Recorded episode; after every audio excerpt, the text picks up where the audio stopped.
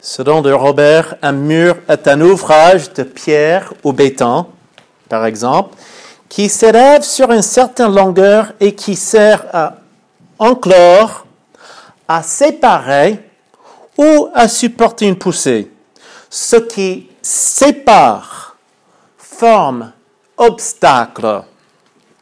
Et c'est vrai que que ce soit ici ou où qu'on se trouve, on voit toujours des murs, n'est-ce pas? Il suffit même pour vous, j'en suis quasiment certain, qu'il suffit de regarder par au moins une fenêtre ou la porte de votre maison, là où vous habitez, et vous allez voir soit un mur, soit une haie ou une partition, partition, une partition, mais quelque chose pour marquer une ligne, pour séparer, pour nous rappeler que là, j'ai le droit, là-bas, je n'ai pas de droit.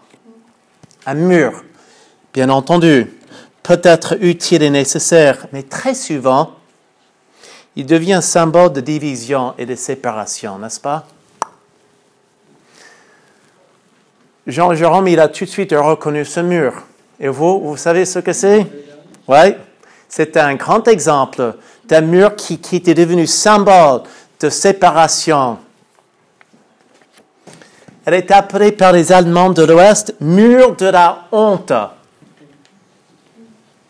et officiellement appelée par le gouvernement est-allemand mur de protection antifasciste. Érigé en pleine nuit pour carrément couper la ville en deux de Berlin en pleine nuit du 12 au 13 août 1961. Et pendant plus de 28 ans, c'est exactement ce qui était devenu ce mur. Ce mur a été devenu synonyme de haine, de souffrance et de division. Mais en 1987, il y a un événement qui s'est produit et les choses commencent à changer. Parce que l'ancien président américain Ronald Reagan, après avoir visité ce mur, qui ne faisait que diviser le peuple allemand pendant des années et des années. Il s'exprime de manière spectaculaire et courageuse, notamment un président, c'était Gorbatchev. Et voici ce qu'il dit. Vous vous rappelez? Qu'est-ce qu'il a dit? Démolissez ce mur. Parce que Reagan, le président Reagan avait, avait constaté qu'avec la chute du régime communiste, ce qu'on appelle le rideau de fer, il était grand temps de l'enlever et de réconcilier ce pays. Et c'est exactement ce qui est arrivé le 9 novembre 1989, il y a la semaine dernière, 30 ans. Ce mur est tombé, ce mur est enlevé. Mes parents, ils ont l'occasion de visiter très peu après, après euh, l'enlèvement de ce mur. Et j'ai même chez moi, j'ai un petit morceau de ce mur. Figurez-vous, il y a des gens et des touristes, et ça se vend toujours. Il y a des morceaux de ce mur qui vendent et que tu peux, tu peux même acheter ici. Et il y a des endroits, il y a un petit peu qui reste. Il y a un autre mur qui existe en partie et qui s'élève encore entre deux autres pays, c'est les États-Unis et le Mexique, qui est un mur qui source de grandes polémiques. En Allemagne, nous avons entendu dire démolissez ce mur. Aujourd'hui, nous entendons dire construisez ce mur. Alors qu'un mur peut être utile et nécessaire, très souvent il devient symbole de division et de séparation.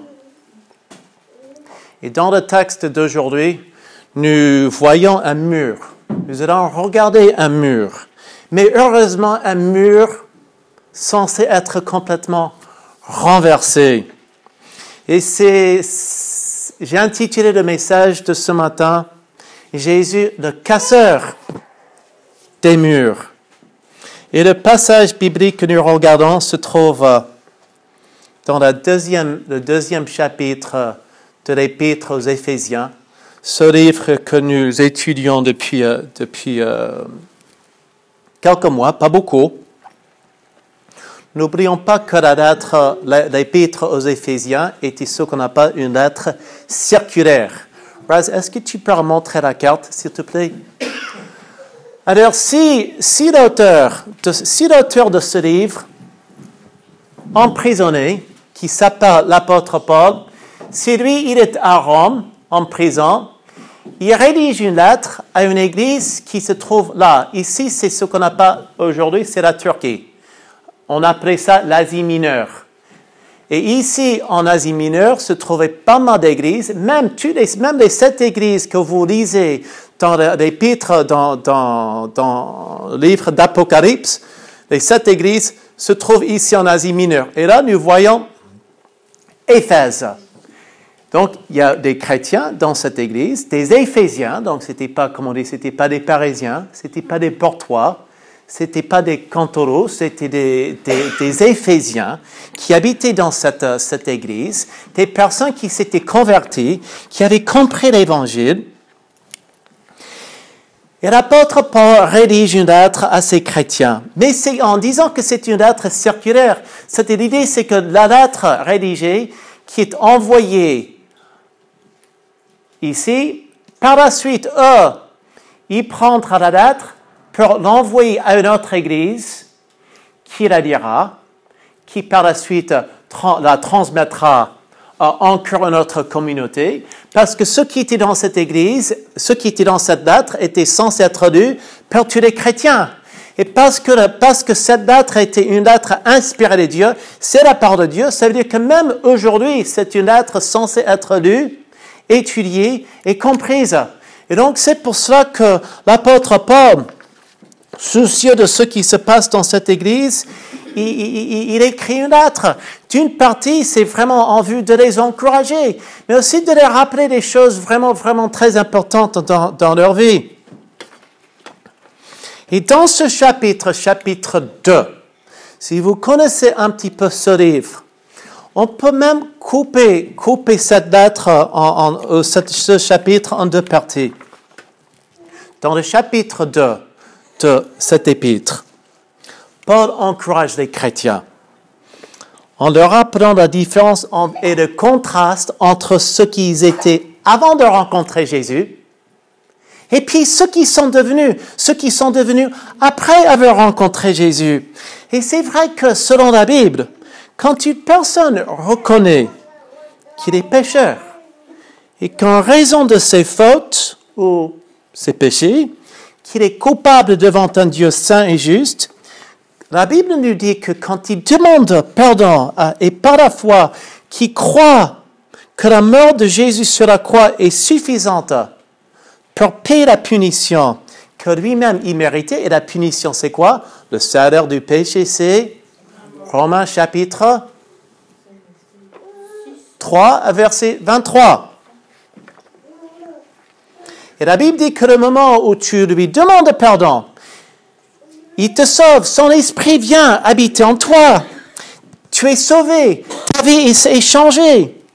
Quand une personne est sauvée, quand il reçoit le salut en Jésus-Christ, son statut change, n'est-ce pas? son avenir change, son identité change, sa façon de voir la vie change. Donc si quelqu'un te regarde parfois en tant que chrétien comme un extraterrestre, mais c'est tout à fait normal. C'est normal, ne soyez pas surpris, ni vexés, offensés, quoi que ce soit, c'est normal. Parce que, parce, que parce que nous disons ici, chapitre 2, à partir du verset 1, vous étiez morts par vos offenses et par vos péchés, dans lesquels vous marchiez autrefois selon le train de ce monde. Il dit, parce que vous étiez morts séparés de Dieu à cause de vos péchés. Vous étiez sous l'emprise de trois forces majeures. Le monde et toutes les influences, la chair et puis le diable. Trois, trois choses que nous ne devrions jamais, jamais, jamais estimer et qui exercent une présence énorme dans, dans une vie. Mais dans la première partie de ce chapitre, il dit, vous étiez comme ça. C'est comme vous étiez. Vous étiez mort, vous vous fichez vraiment des choses de Dieu. Mais, verset, verset 4, mais Dieu qui est riche en miséricorde. Verset 5, nous qui étions morts par nos offenses, Dieu nous a rendus vivants. Et on voit les choses à partir de ce moment-là différemment. Voici ce que vous étiez, voici ce que vous êtes devenus. Quand Dieu entre dans la vie d'une personne, des choses changent. Nos activités et nos priorités changent. C'est comme ça. Et plus tard, plus loin, nous disons, verset 9, c'est vrai, verset 8, c'est par la grâce que vous êtes sauvés, par le moyen de la foi. Cela ne vient pas de vous, c'est le don de Dieu. Ces chrétiens, ils savaient ça. Mais c'est toujours bien de le redire.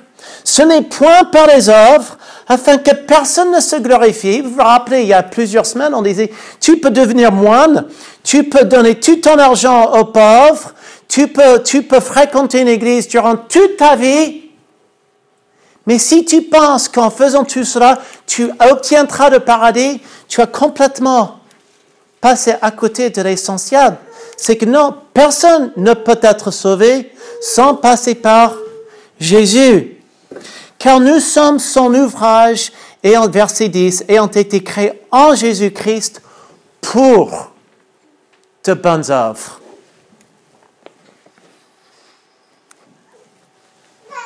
Que Dieu a préparé d'avance afin que nous les pratiquions. Et c'est à partir du verset 11 où nous voulons passer quelques, quelques minutes ce matin. Regardez, c'est pourquoi, c'est pourquoi, chapitre 2 et verset 11, souvenez-vous qu'autrefois, donc déjà dans la première partie du chapitre, il dit, voilà ce que vous étiez, vous étiez mort, mais Dieu vous a rendu la vie, et encore il va faire cela ici. C'est pourquoi, souvenez-vous qu'autrefois, une deuxième fois, il fait le contraste, n'est-ce pas, avant, avant Jésus-Christ, après Jésus-Christ. Mais cette fois-ci, si dans la première partie de ce chapitre, L'apôtre Paul va souligner cet aspect, on va dire, individuel. Ce que toi, en tant que personne, ce que tu étais avant de te convertir et ce que tu es devenu, là, il s'agit d'un individu. Tandis que dans la deuxième partie de ce chapitre, il commence à parler de toute une communauté. De personnes d'horizons très, très différents, de milieux très, très différents. Et ici, il s'adresse à une communauté très mélangée, de toutes sortes de cultures, ethnies, partis politiques et traditions religieuses de l'époque. Et il dit, voici ce que vous étiez autrefois, et n'oubliez pas, vous étiez identifiés comme des non-juifs dans votre corps. Non-juifs qui ici, vous êtes juif? Vous êtes juif? J'ai passé un peu de mon après-midi, dimanche à, vendredi, avec un juif qui habite à Mauriac, que j'essaie de voir, il a une trentaine, il faut prier pour lui, il s'appelle Florian. Il est juif, messianique, je crois, qui croit en Jésus. Et euh, je pense que Dieu fait une offre dans sa vie. Il veut venir ici, mais tellement il est timide que par l'instant, can you move your head just a little bit? Because you keep flashing in front of the screen? Just move your chair just a little bit. Juste déplacer juste un petit peu. Voilà, c'est bon. Perfect. Verset, verset 11. Autrefois, et voilà, l'apôtre Paul est en train de décrire ça d'être à ces chrétiens. Il dit, autrefois, vous étiez identifiés comme non-juifs dans votre corps, appelés incirconcis, peut-être personne ne vous, a, jamais appelé en disant ça. Je ne crois pas. Mais vous allez vite comprendre à tel point ce que l'apôtre Paul est en train de dire à ces non-juifs, à tel point c'était pardon. Et je vais dire, autrefois vous étiez identifiés comme non-juifs dans votre corps, appelés incirconcis par ceux qui se disent circoncis, et qui descend dans leur corps, dans leur corps par la main de l'homme, souvenez-vous qu'à ce moment-là, vous étiez sans Messie, sans Christ, exclus du droit de citer en Israël, étrangers aux alliances de la promesse, sans espérance et sans Dieu dans le monde. Mais maintenant, en Jésus-Christ, vous qui autrefois étiez loin, vous êtes devenus proches par le sang de Christ. Donc l'apôtre Paul est en train de décrire ce qu'ils étaient avant en tant que communauté et ce qu'ils sont devenus grâce à Jésus-Christ. C'est vrai pour un juif, pour un chrétien non juif de l'époque. Là, il comprenait parfaitement ce de quoi il parle ici. Il faut reconnaître qu'il y a eu des différences majeures qui, d'ailleurs, existent toujours entre un juif et un non-juif, mais des différences qui créent souvent de grandes, grandes barrières et même la tension entre eux. Commençons déjà avec cette pratique de faire circoncire chaque garçon juif. Ce n'était pas pratiqué par tout le monde mais pour symboliser et marquer les descendants d'Abraham, des Israélites, des Juifs, qui avaient reçu toutes les lois et les promesses, les promesses déjà, les promesses d'une postérité, de toutes sortes de bénédictions d'un pays, n'est-ce pas? Et même du Messie, que de leur lignée viendra, viendrait le Messie, Christ. Et Dieu avait demandé à ce que chaque garçon et homme se fasse circoncire. Mais malheureusement, cela était devenu pour beaucoup une source d'orgueil et de division, et parfois pour un non-juif, le fait de ne pas appartenir à ce peuple privilégié, il y a eu cette impression parfois d'être un être humain de deuxième rang. Ah, c'est dommage pour toi, tu n'es pas juif? Parce que nous, on a la chance, on a la chance. C'est triste pour toi, mais on ne peut rien faire pour toi. Mais c'était un petit peu, c'est un petit peu cette attitude qui, qui régnait. Et Paul connaissait très bien cette rupture, cette relation suivant tendue entre les Juifs, ce mur qui se montait. Et c'était triste, c'était triste parce qu'en tant que peuple choisi, les Juifs se voyaient parfois supérieurs aux autres.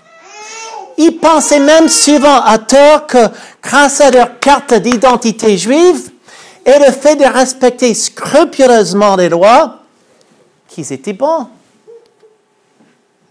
Ils comprenaient difficilement que le Messie promis, Jésus-Christ, venait pour tout être humain et que le jour de sa venue, toutes ces barrières devraient tomber.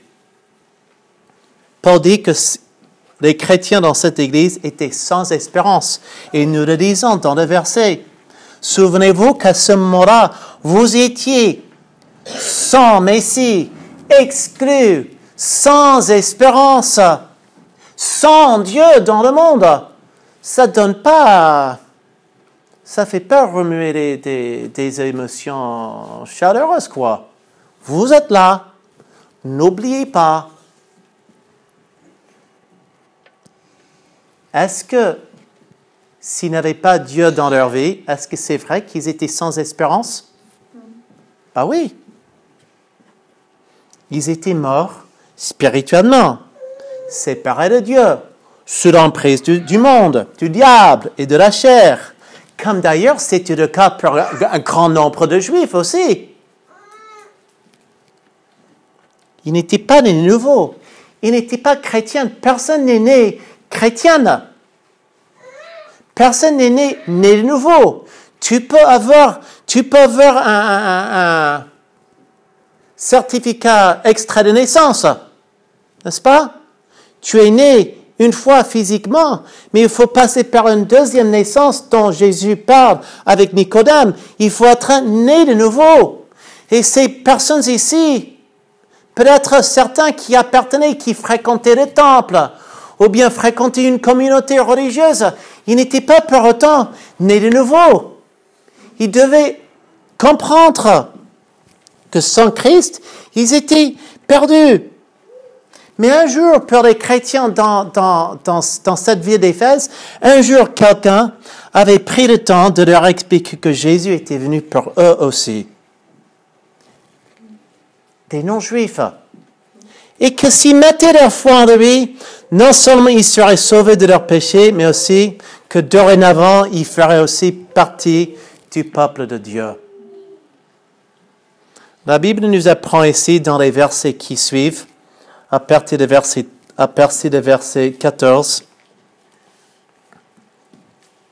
que Jésus est venu pour apporter la paix avec Dieu, apporter la paix avec Dieu, mais apporter aussi la paix, nous permettre de trouver la paix entre nous, les êtres humains, et d'enlever la haine. Il est venu pour enlever la haine, renverser, renverser les barrières qui peuvent y avoir entre nous.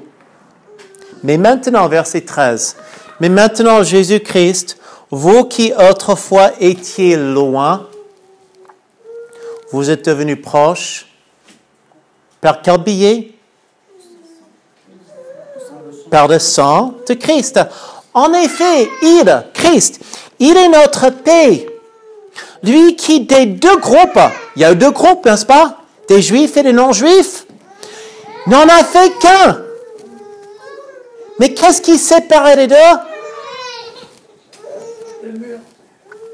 Qui a renversé, il n'en a fait qu'un et qui a renversé le mur qui les séparait, la haine. Verset 15. Par sa mort, il a rendu sans effet la loi avec ses commandements et leurs règles afin de créer en lui-même un seul homme nouveau à partir des deux, établissant ainsi la paix.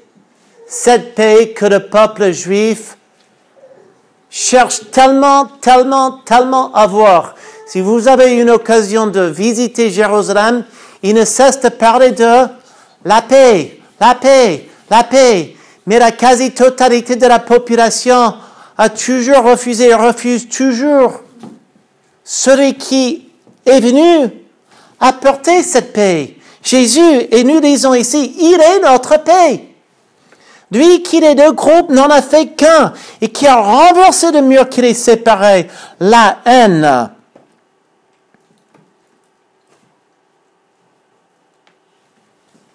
Verset 17, verset 16, il a voulu les réconcilier, réconcilier l'un et l'autre avec Dieu en les réunissant dans un seul corps au moyen de croix, au moyen de la croix.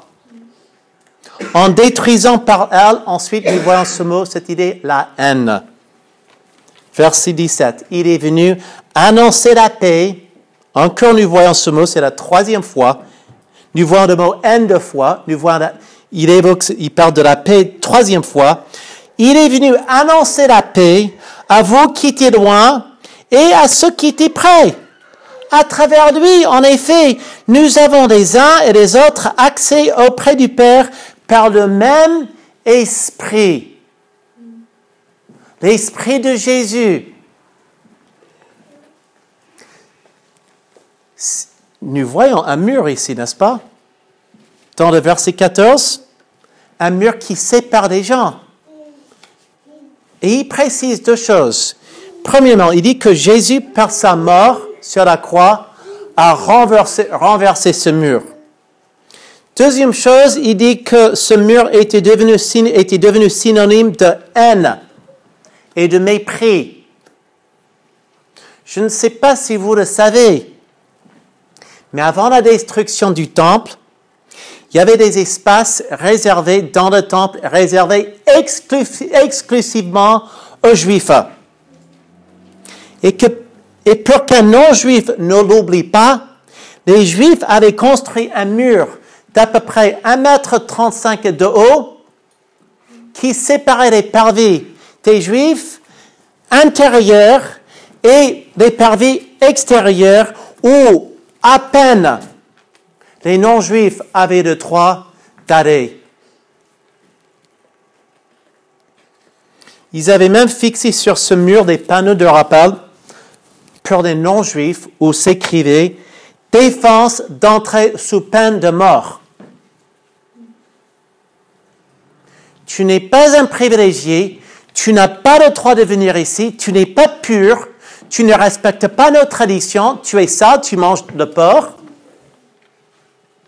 ou bien des crevettes. Tu ne peux pas venir ici, tu n'en as pas le droit.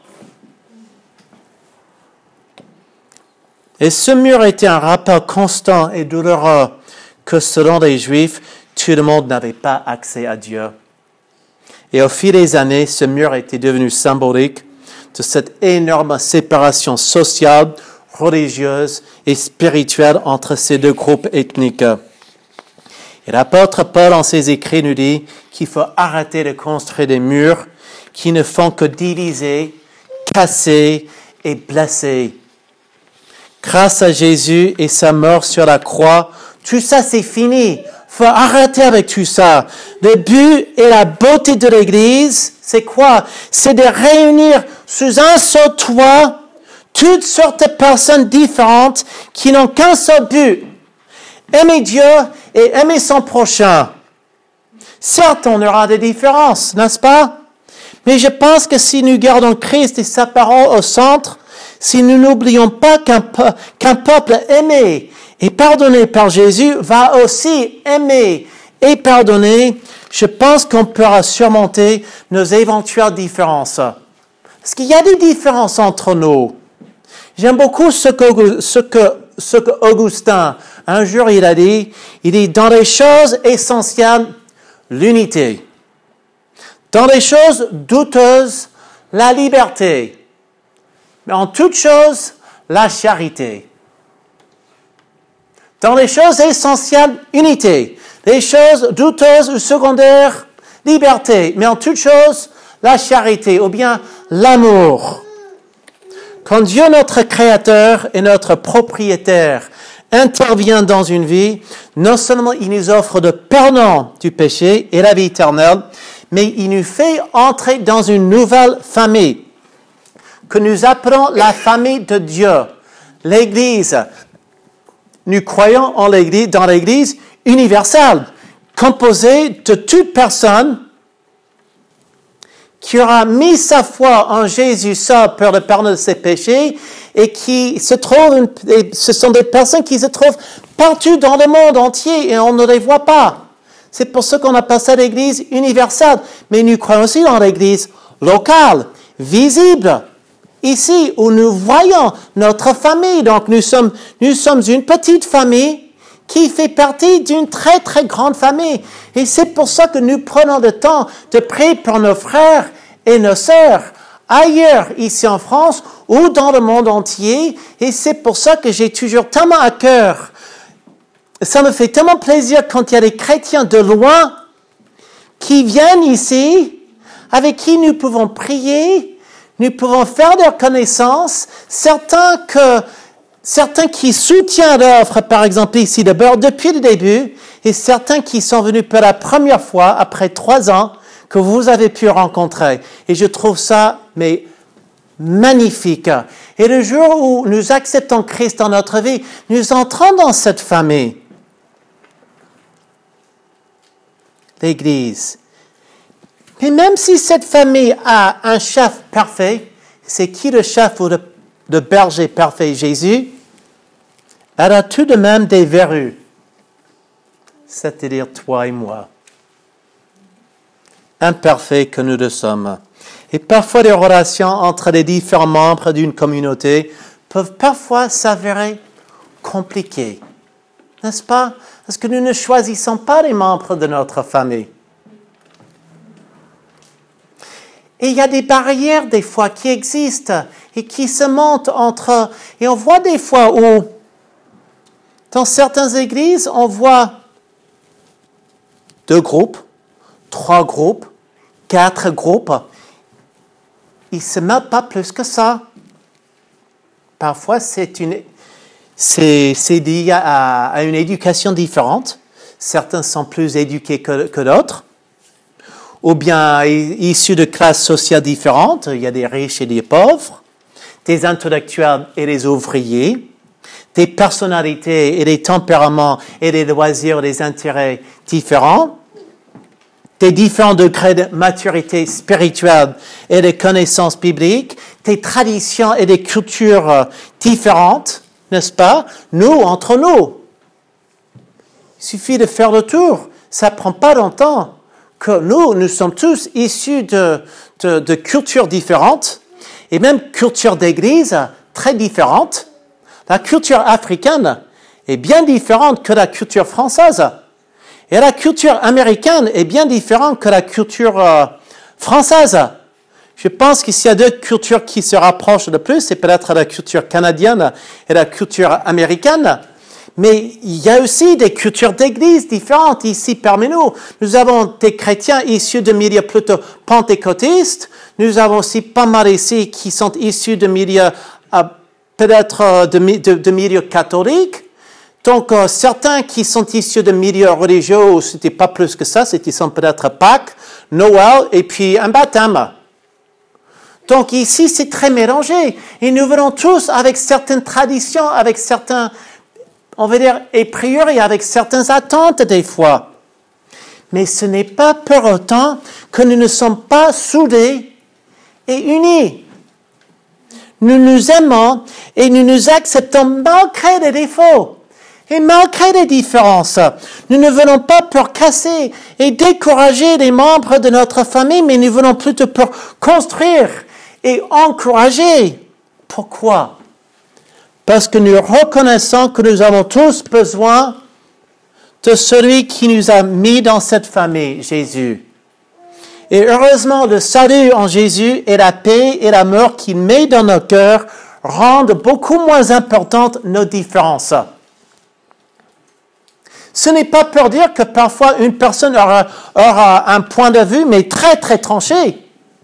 Mais en regardant dans la part de Dieu, qui reste toujours notre référence et notre autorité, qu'il avoue que, ah oui, c'est vrai, peut-être dans ce domaine, faut, faut que je change. Ou bien c'est l'inverse, c'est moi. J'ai une certaine tradition bien ancrée, et que moi, euh, je suis pas d'accord avec toi. Est-ce que c'est essentiel?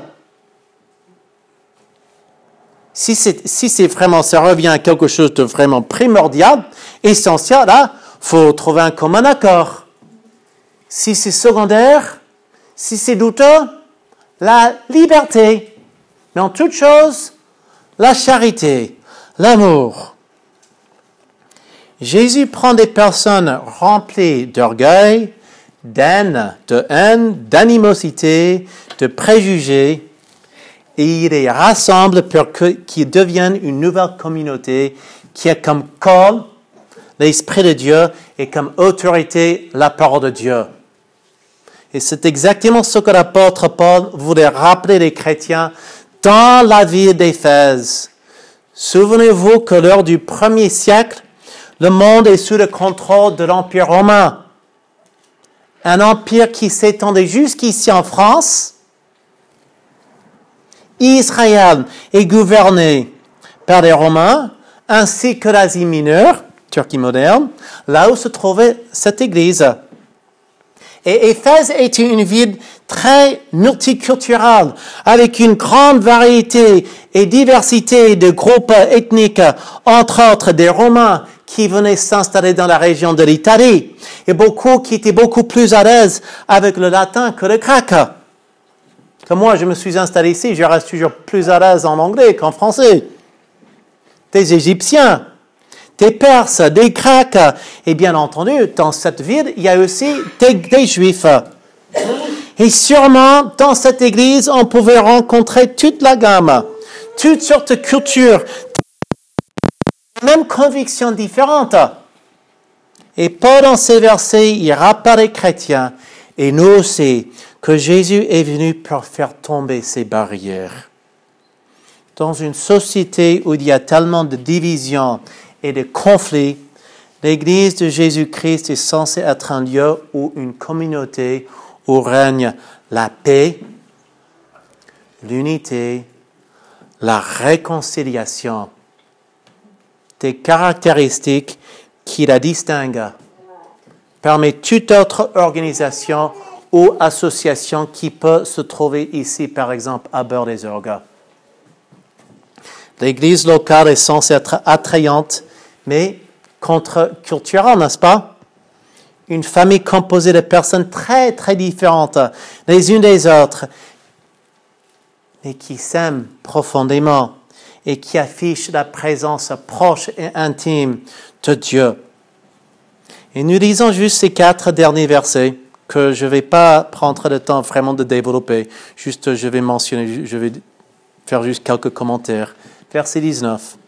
Ainsi donc, pour encore encourager ces chrétiens, vous n'êtes plus des étrangers ni des résidents temporaires. Vous êtes au contraire concitoyens des saints, membres de la famille de Dieu. Vous avez été édifiés sur le fondement des apôtres et prophètes, Jésus-Christ lui-même étant la pierre angulaire. C'est en lui que tout l'édifice, bien coordonné, s'élève pour être un temple saint dans le Seigneur. C'est en lui que vous aussi, vous êtes édifiés avec eux pour former une habitation de Dieu en esprit. Dans ces derniers versets, nous voyons plusieurs choses. Il dit, vous, des chrétiens, même si tu ne viens que depuis très peu de temps, si tu as mis ta foi en Jésus-Christ, tu fais partie de cette famille. Personne n'est mieux que toi. Nous sommes tous égaux au pied de la croix. Jared n'est pas mieux que Valentin, Valentin n'est pas mieux que François, François n'est pas mieux que Jean-Jérôme, Jean-Jérôme n'est pas mieux que, que Marie. Nous sommes tous égaux au pied de la croix. Et nous disons ici, vous êtes membres de la famille. Et chaque membre, il a sa place. Souvent, nous sommes, nous sommes décrits, nous sommes décrits comme des pierres. Et Dieu se sert de des pierres d'angle qu'il faut parfois tailler, de toute taille, toutes formes différentes, pour faire monter un édifice. N'est-ce pas? Et qui a qui comme pierre angulaire? Donc, tant que Christ reste au centre de notre Église, cette Église ne risque pas de s'effondrer, de s'écrouler, de partir de travers dans tous les sens et vraiment en conflit et puis non. Qu'on soit juif ou non juif, qu'on soit riche ou pauvre, instruit ou peu instruit, ça n'a pas d'importance ici. Tu seras toujours bienvenu ici. Et même si tu n'as pas encore fait ce pas de foi, tu seras toujours le bienvenu ici. Je trouve que cette image ici, que l'apôtre Paul nous donne d'une église, comme un bâtiment ou édifice, c'est vraiment, vraiment joli. Qui ne soit jamais enlevé de nos, que Christ, de pierre angulaire, la pierre angulaire, ne soit jamais enlevé de nos activités et qu'avec la paix et l'amour qui met dans nos cœurs, que nous puissions voir enlever les murs qui peuvent exister entre nous et les autres membres de notre famille spirituelle. Prions.